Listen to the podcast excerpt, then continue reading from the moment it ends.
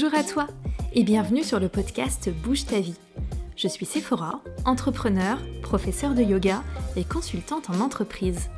Je te partage mes réflexions, mes conseils et mes retours d'expérience pour que tu puisses te choisir, prioriser ton bien-être et ton libre arbitre. Prends une grande inspiration, une grande expiration. Et c'est parti pour l'épisode du jour. Petit aparté avant de commencer cet épisode parce que j'ai un cadeau pour toi, un mini programme sur trois jours. Euh, chaque jour, tu vas accéder à une séquence de 10 minutes de mouvements, inspiration yoga pour bouger, te renforcer, simplement te sentir bien. Donc c'est idéal pour tout le monde. Il n'y a pas de prérequis physique, même pas besoin de matériel, pas besoin de tapis. Ça se passe debout. Euh, ça fait pas encore trois jours que j'ai euh, proposé euh, ce programme. On est déjà une soixantaine d'inscrits, d'inscrites, donc je suis hyper contente. N'hésite pas à nous rejoindre. Le lien est dans les notes de ce podcast. Bonjour et bienvenue dans ce nouvel épisode qui va être un petit peu spécial parce que je vais euh, quand même un peu bavasser. J'ai toute une petite histoire à te raconter pour aborder euh, le sujet de la légitimité, les doutes, le syndrome de l'imposteur, le fait de repousser tout le temps l'action parce que on craint de pas être assez ceci ou cela. En fait, j'ai pas mal réfléchi au sujet ces derniers jours et le déclencheur a été un roman et plus précisément une saga littéraire. Donc, je tiens à ne pas dire exactement de quelle saga il s'agit. Je sais que vous allez vous poser la question, mais j'ai pas envie de vous gâcher potentiellement une expérience de lecture. Et de toute façon, euh, puis en plus je vais un peu cracher dessus. Donc voilà, je j'ai pas envie de, de nommer cette saga. Euh, et ça présenterait assez peu d'intérêt, dans tous les cas, promis. Donc je vais présenter un petit peu euh, cet univers, ce type d'univers et cette saga en particulier. Et euh, vous verrez que le lien va assez rapidement se faire avec les notions de légitimité, d'être suffisamment bien ou pas.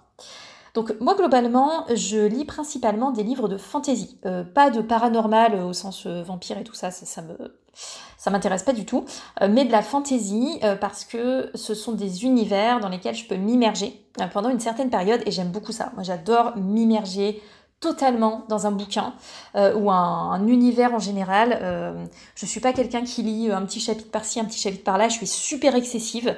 Donc euh, quand, je, quand je me mets à lire, euh, j'ai besoin de faire que ça, de me plonger dedans. Je lis la nuit, les 3 heures du match. Je, sais que je suis crevée, que je vais le regretter le lendemain. Mais enfin voilà, c'est comme ça que je fonctionne. Et l'univers de la fantasy s'y prête extrêmement bien. Il y a généralement une construction très riche, très complexe de ces univers. Il y a plein de petites inventions. Moi j'adore sentir qu'un univers a été super travaillé. Euh, et il y a cette notion du coup de saga qu'on trouve pas forcément dans d'autres styles. Et du coup, on a des évolutions de personnages, de scénarios. Enfin, l'immersion est encore plus forte. Et euh, moi, c'est des éléments qui me paraissent euh, bah, du coup encore plus tangibles et plus intéressants. Donc, lire un roman contemporain, même s'il est incroyable, super bien écrit, très bien fait, même s'il a reçu tous les prix de la terre, c'est quelque chose qui souvent me laisse complètement froide. Dans les romans de fantasy, il y a beaucoup, beaucoup de choses qui ont déjà été écrites. Hein. Euh, on réinvente pas la roue euh, tous les quatre matins, loin de là. Euh, et d'ailleurs, c'est aussi quelque chose qu'on aime, retrouver aussi des similarités d'univers dans les différents, romans.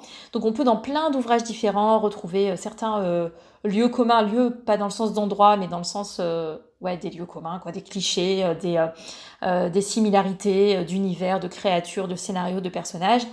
Euh, et c'est vrai que les clichés, franchement, il y en a beaucoup. C'est quelque chose que j'ai remarqué il y a longtemps, euh, quand j'étais adolescente, parce que j'ai écrit pas mal de fanfiction.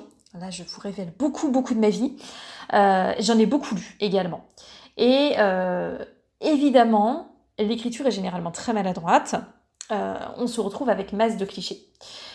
Donc, typiquement sur les personnages, on a généralement une héroïne qui est blanche et cisgenre. Je... je vous rassure tout de suite, il n'y a pas de gros exotisme là-dessus. Donc une héroïne qui est parfaite, elle est super belle, mais évidemment, elle est simple, elle n'a pas conscience de sa beauté. Euh, elle a plutôt les cheveux longs ou mi-longs, hein, elle n'a pas les cheveux courts. Elle est naturellement ondulée. Euh, elle, euh, elle est plutôt châtain ou brune, parce que blonde, ce serait trop.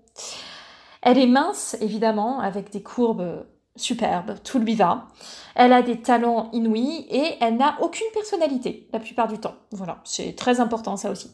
Elle aura un, elle aura un crush euh, qui sera le plus beau mec de la Terre. Il sera ultra sexy. Euh, il sera mince et musclé.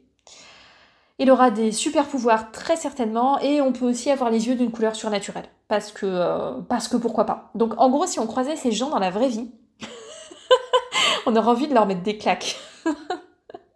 Donc un personnage est très cliché, euh, ce qu'on a tendance à beaucoup retrouver dans les fanfictions. Je dis pas que ça se retrouve dans tous les romans de fantasy, mais en fait, les fanfictions mettent en évidence vraiment des écueils dans lesquels on peut facilement tomber.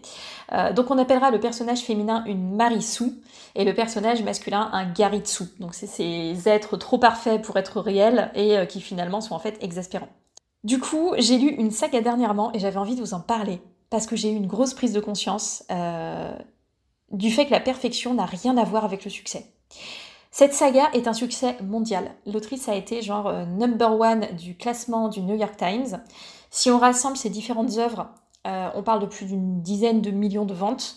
Je crois qu'il y a une traduction en 37 langues. Enfin, c'est un énorme succès.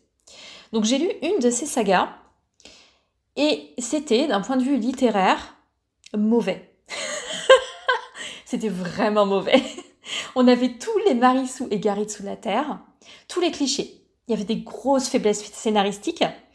Euh, et j'ai relevé certains points, deux points principaux qui m'ont vraiment fait rire.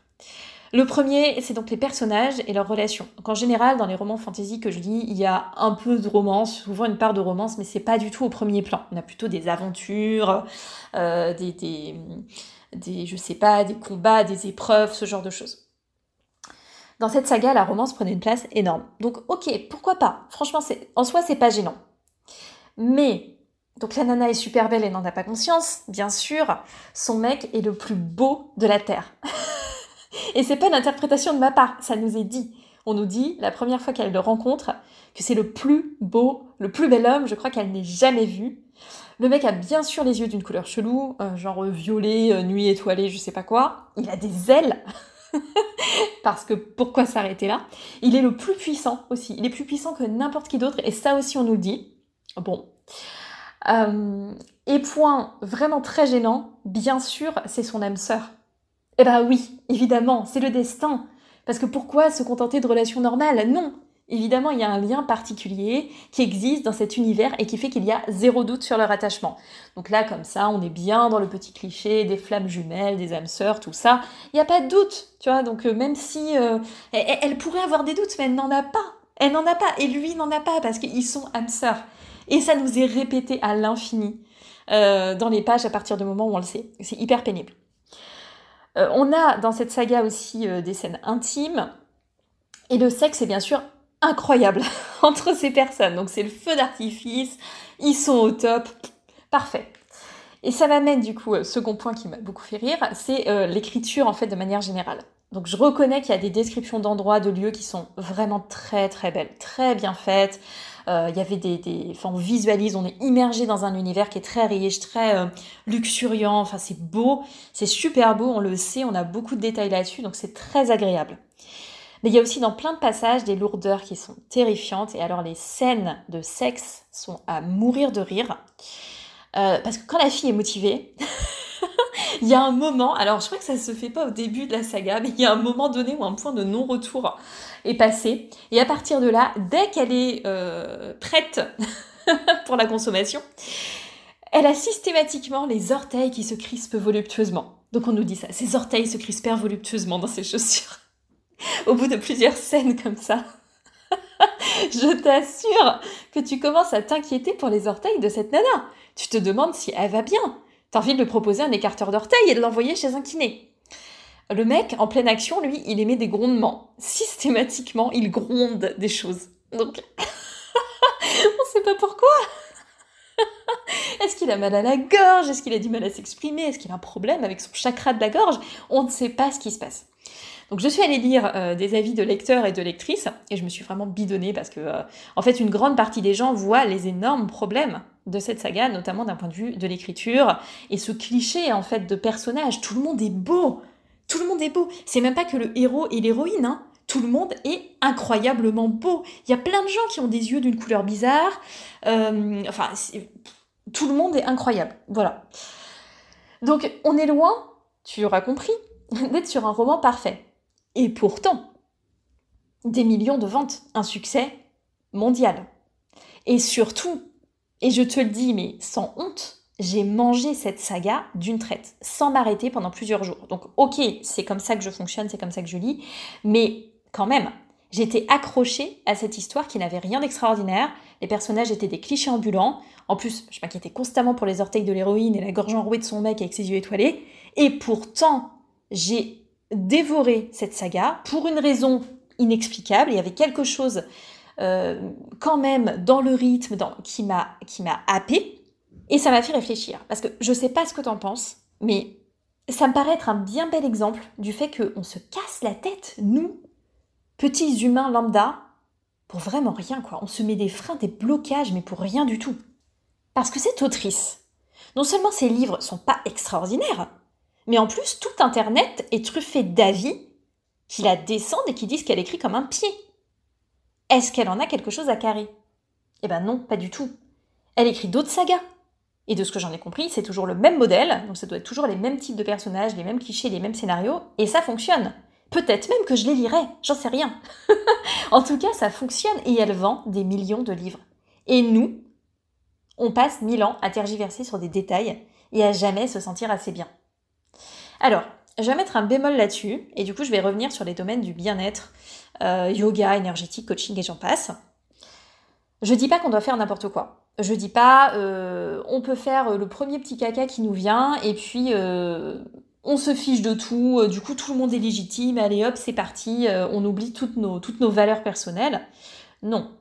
Petit exemple pris au hasard, lol. si tu as lu un bouquin d'astrologie, tu vas pas commencer à te présenter comme astrologue. Si tu as participé à euh, un cercle de femmes de féminin sacré, tu ne vas pas te présenter comme euh, accompagnatrice holistique euh, spécialisée en guérison de la femme sauvage à plumes vertes. Bon, on sait très bien que beaucoup le font, ok? Il y a un peu deux écoles, disons si on va un petit peu dans les extrêmes. Certaines personnes pensent que dès qu'on apprend un truc, on est légitime à l'apprendre à d'autres directement. Il y a même une certaine règle qui dit que quand on connaît 10% de plus sur un sujet que quelqu'un, on est légitime à lui apprendre.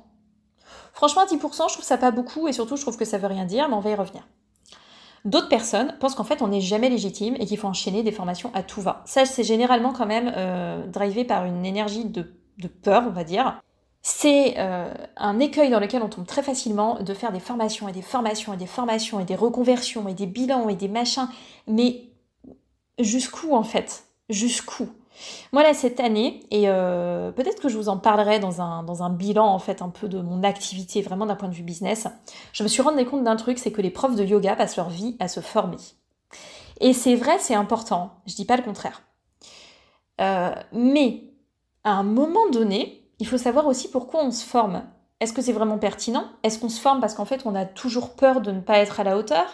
Est-ce qu'on se forme parce qu'on a une curiosité insatiable euh, et on a les moyens et euh, bah, du coup pourquoi pas, ce qui est tout à fait ok. Euh, est-ce qu'on se forme parce que on cherche le truc qui va nous permettre de nous différencier, mais en fait on se pose, veut pas se poser des questions en fait de stratégie business, donc on se raccroche, on essaie de se rassurer en faisant inlassablement des formations entre guillemets techniques, ce qui à mon avis est le cas de la plupart des profs de yoga. Moi-même, sur l'année dernière, j'avais envie de faire des formations parce que j'ai cette curiosité intellectuelle et je me suis reprise et je me suis dit, mais non, Sephora, en fait, euh, en fait, ce qu'il faut, c'est que tu gagnes de l'argent. Donc, tu peux faire toutes les formations de la Terre. Si tu te vends pas mieux, et si tu vends pas tes produits et tes offres, euh, ça sert à quoi? Ça sert à rien. voilà, parce qu'à un moment donné, je suis déjà extrêmement formée. Euh, j'en ai fait plein, des formations euh, depuis le début euh, et, je me forme constamment. Et il y a aussi beaucoup de formations de ma part qui sont des réflexions, des études que je fais de par mes observations pendant les cours, pendant les cours privés, les cours collectifs, etc. Ou juste où je réfléchis par moi-même sur des postures dans ma pratique et tout. Il y a des tas de choses qui sont pas quantifiables, qui n'ont pas besoin du tampon complètement bidon de Yoga Alliance à poser dessus pour donner une pseudo-certification qui a zéro valeur. Donc, est-ce que réellement j'avais besoin de faire une énième formation technique? Ben non, en fait, j'avais peut-être besoin de me concentrer sur d'autres domaines pour essayer de faire en sorte que mon activité soit suffisamment pérenne pour que je puisse continuer de faire ce que j'aime et servir les autres aussi. Parce que si je fais euh, des formations techniques à l'infini, mais que j'ai pas plus d'argent et que du coup je dois arrêter mon activité et retourner dans le salariat, ben, j'aiderai plus personne. Hein, euh, avec mes cours de yoga, j'en donnerai plus, en fait. Tout simplement. Donc, euh, le truc de toujours pousser des formations sur formation sur formation, je crois qu'on essaie beaucoup de se rassurer avec ça et que c'est pas non plus une bonne option. Donc, je suis ni pour l'un ni pour l'autre. La différence pour moi, elle va se situer dans trois points. Il y a une notion d'honnêteté envers soi et envers les autres. Honnêteté sur euh, ce qu'on est, ce qu'on connaît véritablement et surtout ce qu'on ne connaît pas. Honnêteté euh, par rapport aussi à, aux experts existants. Ça ne veut pas dire qu'il faut se comparer. On a tous quelque chose et tous et toutes, je pense, quelque chose à apporter. Mais ben non, si je suis débutante astrologue, je, je, vais quand même garder en tête qu'il y a des gens qui connaissent réellement leur taf. Et ce ne sera pas mon cas, et ce ne sera pas mon cas avant de nombreuses années. Ce qui amène au deuxième point, le temps d'intégration et d'expérimentation. Parce que lire un livre ou faire un petit stage de 3 heures ou de 10 heures ou même de 30 heures, c'est bien. Mais euh, il faut le temps d'intégrer et d'expérimenter. Moi, je le vois même sur le yoga, les formations initiales de 200 heures.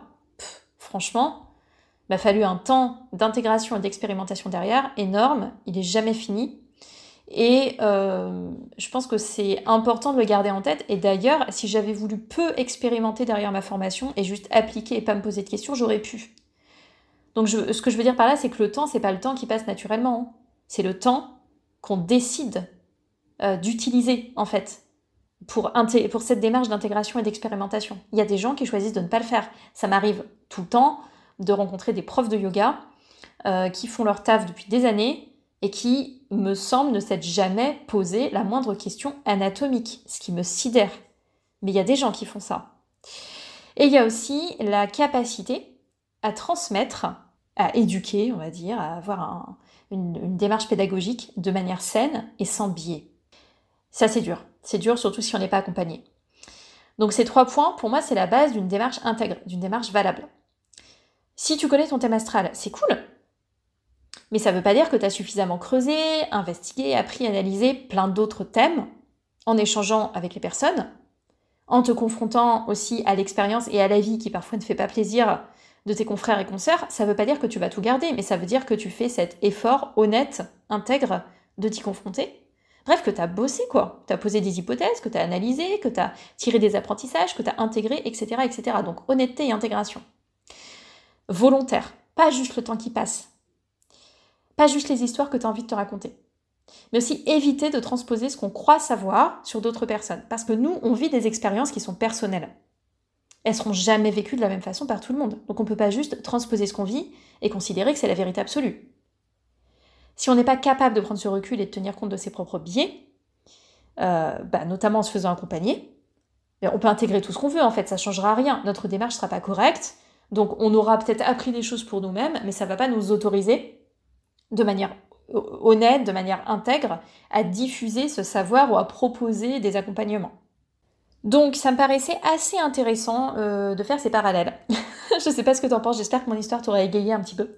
Euh, et du coup, quand tu seras en train de repousser un truc à l'infini, quand tu seras en proie à ce fameux syndrome de l'imposteur dont on parle beaucoup, ben, j'aimerais que tu te souviennes de cette saga cliché, mal écrite, que j'ai pourtant lu d'une traite et qui a fait des millions de ventes et qui en fera encore, j'en suis sûre. Et même en cette honneur, euh, tu pourras te bouger les fesses, bien sûr, agir, mais tu pourras aussi euh, peut-être euh, crisper voluptueusement tes orteils. Libre à toi, je ne t'impose rien.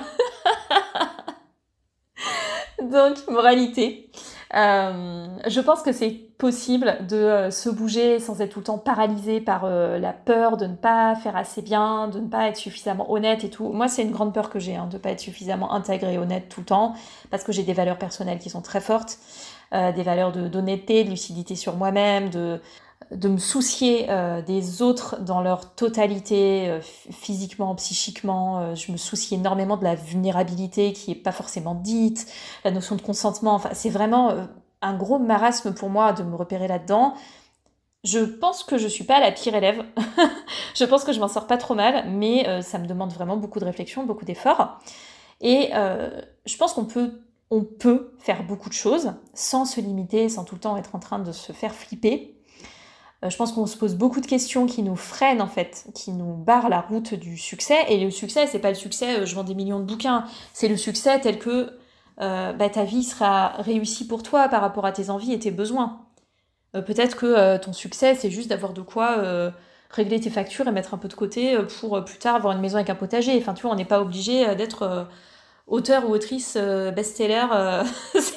ça n'a rien à voir. Mais je pense qu'on se barre beaucoup la route du succès tout seul et toute seule. Et donc, eh ben, toi et tes orteils, vous pouvez peut-être vous libérer tranquillement et commencer à avancer. Merci beaucoup de m'avoir écouté jusqu'au bout. on se retrouve très bientôt pour un prochain épisode et en attendant, je te dis à la prochaine.